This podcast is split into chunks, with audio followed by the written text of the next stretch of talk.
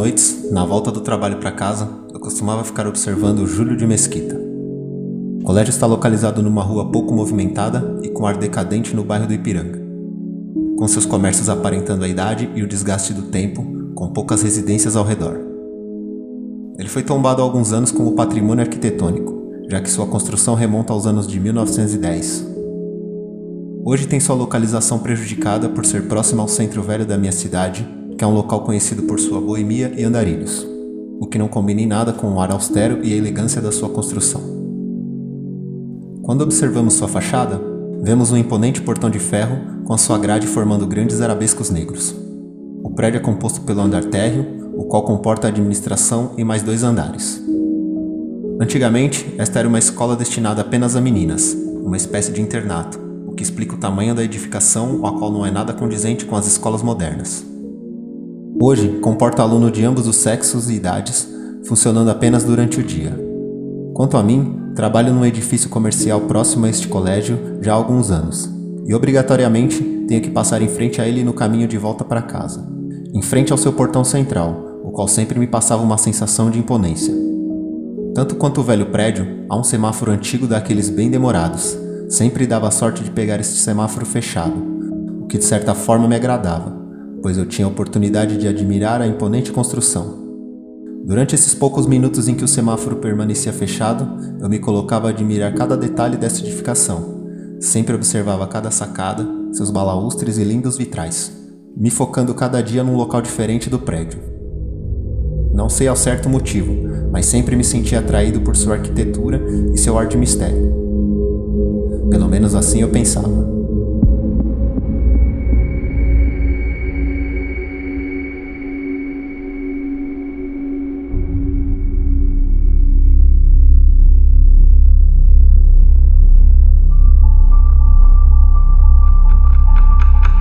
Menos de um ano, um fato começou a me chamar a atenção. Esporadicamente, uma luz começou a ficar acesa. Essa inconstância começou a ter uma frequência mais regular até que se tornou algo cotidiano. Perdido em meus pensamentos, me perguntava por que a escola inteira sempre estava com todas as luzes apagadas, exceto as de uma sala no canto esquerdo do segundo andar, pois, pelo adiantado da hora, o colégio já deveria estar fechado há muito. Outra coisa que passei a reparar e que destoava da linda arquitetura do colégio era uma mancha que descia da janela desta sala em direção ao solo. Era algo estranho, como se alguém houvesse derrubado tinta. Algo num tom ocre, quase uma ferrugem. O mais estranho foi ter passado uma vez durante o dia pelo colégio e reparar que a mancha não estava ali. Passei diversas outras vezes a fim de verificar também durante o dia, e realmente não havia nada, embora durante a noite a mancha ficasse muito nítida. Nesta sala, a que permanecia com as luzes acesas, no início não percebi nada de irregular. Com o passar dos dias, sempre que eu olhava para esta sala, vez ou outra vi uma menina de longos cabelos negros na janela. Com o passar do tempo, assim como as luzes, a presença da garota se tornou uma constante. Confesso que a princípio, seu olhar vidrado me causava arrepios. Sim, arrepios, pois ela olhava para o infinito, como se estivesse à espera de algo ou alguém. Era um olhar frio, perdido, triste Dia após dia, este cenário se repetia. Eu, parado em frente ao portão do Júlio de Mesquita, observando detalhes da sua estrutura e as luzes sempre acesas. E os olhos, aqueles olhos começaram a me observar. No começo aquilo me incomodava, parecia que ela tentava me dizer algo com seu olhar. Umas vezes melancólico, outras vezes tão intensos que eu não conseguia distinguir o que sentia ao vê-la. Com o passar do tempo, tudo começou a ficar familiar Aliás, não só familiar, como também parte do meu ritual de retorno para casa. Me recordo que algumas vezes eu até fantasiava em relação a quem aquela linda garota poderia ser. Quem ela poderia estar esperando? Porque seu olhar era sempre tão intenso. Cada vez mais me intrigava a razão dela estar ali, todos os dias, nos últimos meses, sempre na mesma janela. Por diversas vezes me peguei ansioso, esperando o sinal fechado para poder ficar ali por apenas alguns minutos observando. E em muitas ocasiões, onde o sinal estaria aberto para minha passagem, admito que cheguei a reduzir e até a parar meu carro, apenas para que eu pudesse parar exatamente em frente ao colégio quando o semáforo fechasse. E por que tudo isso? Porque eu era visto por ela. Sim, eu tinha certeza de que era visto por ela. Seus olhos me hipnotizavam. Sua beleza me hipnotizava. Uma noite, observando-a como de costume, me lembrei da descrição de Iracema, no livro de mesmo nome de José de Alencar, o qual dizia que a bela Iracema tinha seus cabelos mais negros que a asa da graúna e mais longos que seu talhe de palmeira. Era assim que ela era, bela e intensa, da mesma forma como o autor se referia à jovem Iracema. Cheguei a devagar, que se José de Alencar tivesse a mesma visão que eu tinha dessa bela menina, a teria como musa para inspirar sua personagem.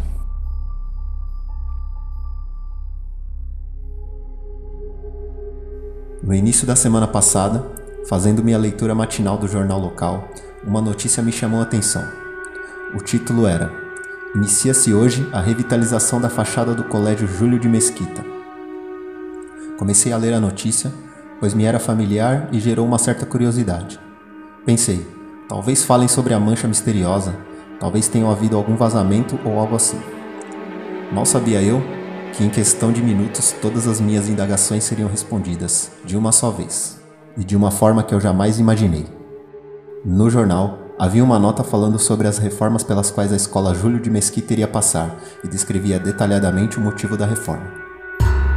Há exatos 12 meses, um triste incidente havia acontecido. Um jovem aluno, de nome Pedro, numa crise de ciúmes, após fazer uso de diversas substâncias entorpecentes, matou sua namorada, a apunhalando com uma chave de fenda diversas vezes, deixando-a pendurada na janela como uma boneca de pano, ao término do período das aulas. A jovem, de nome Ana, havia se mudado para essa escola há pouco mais de dois meses na época, e para sua infelicidade, se envolvido com esse garoto, um bad boy local. Segundo o jornal, ela havia sido vítima de uma fofoca onde afirmavam que ela saía com mais dois garotos. Descobriu-se mais tarde se tratar de um boato criado por uma ex-namorada desse garoto, que não se conformava com o término da relação. Infelizmente, Ana não teve tempo de desmentir o fato. No fatídico dia, como de costume, ela ficava aguardando seu namorado em sua sala após o término das aulas. Esse costume era corriqueiro, pois Ana ainda não havia contado a seus pais sobre o namoro e tinha medo de ser vista com Pedro fora da escola. Como ela era muito simpática e carismática, fez diversos amigos no curto período em que estudou na escola, onde ganhou também a amizade e confiança do filho do zelador, que abria a escola para que ela e o namorado pudessem ir embora depois de passar algum tempo ali namorando. Neste dia, assim que o rapaz a avistou sozinha na sala, avançou sobre ela e cruelmente desferiu três golpes com uma chave de fenda em seu peito.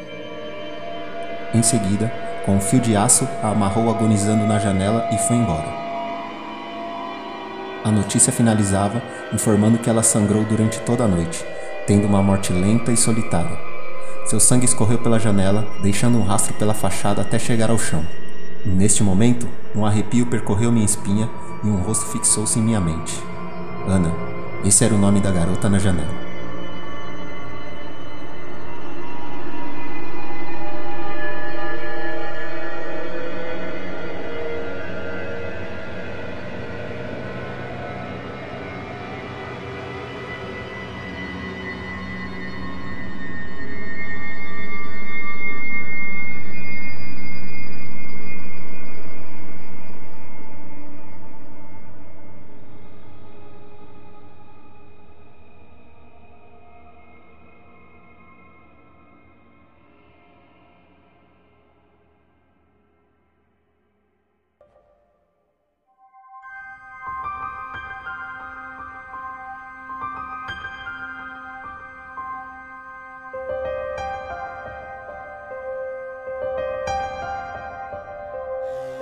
Esse foi o episódio A Garota na Janela, um conto de Fabiana Vanelli.